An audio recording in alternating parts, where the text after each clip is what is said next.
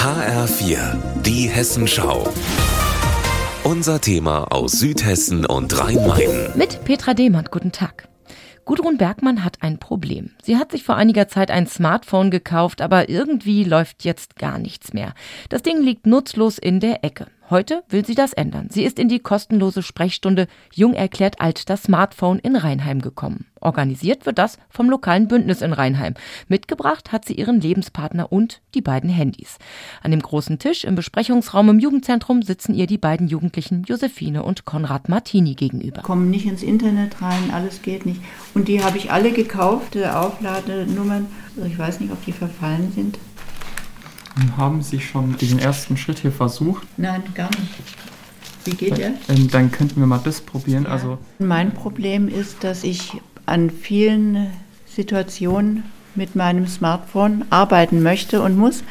Und ich weiß nicht, wie es geht. Ich habe das relativ neu gekauft, habe mich nie gekümmert, hat mir auch keinen Spaß gemacht. Aber ohne geht nichts mehr. Ihr Lebenspartner Hassan Oehner ist heute auch dabei, denn auch er ist am Ende seines Lateins. Die E-Mail-Adresse hatte er noch eingerichtet, aber wo ist sie hin? Also lagen die neuen Smartphones meist ungenutzt in der Ecke, bis Gudrun Bergmann in der Zeitung von dem Beratungstermin gelesen hat. Ich habe öfter junge Leute gefragt und die sind auch richtig nett, gell? Und die sagen, ach, das ist ganz leicht, da müssen sie nur hier drücken und hier und hier und hier und hier. Und dann sage ich ja bitte, ich hab's nicht. Nochmal bitte. Und hier war es heute anders. Ja, die sind so lieb, die beiden und die können es auch. Entstanden ist das Angebot aus dem Jugendforum heraus, in dem sich Jugendliche für ihre Belange einsetzen. Schnell war aber klar, dass sie auch an anderer Stelle gebraucht werden. Beraten wird jetzt zweimal im Monat in Einzelgesprächen.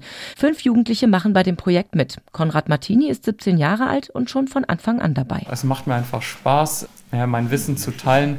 Und viele Seniorinnen und Senioren bekommen halt zu Hause wenig Hilfe.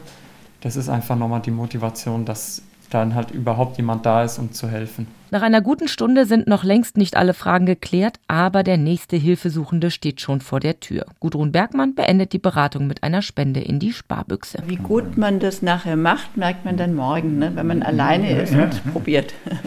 Und wenn es dann doch nicht so recht klappt, dann kommen Sie eben einfach wieder. Da wären Sie nicht die Ersten. Petra Demand aus Rheinheim.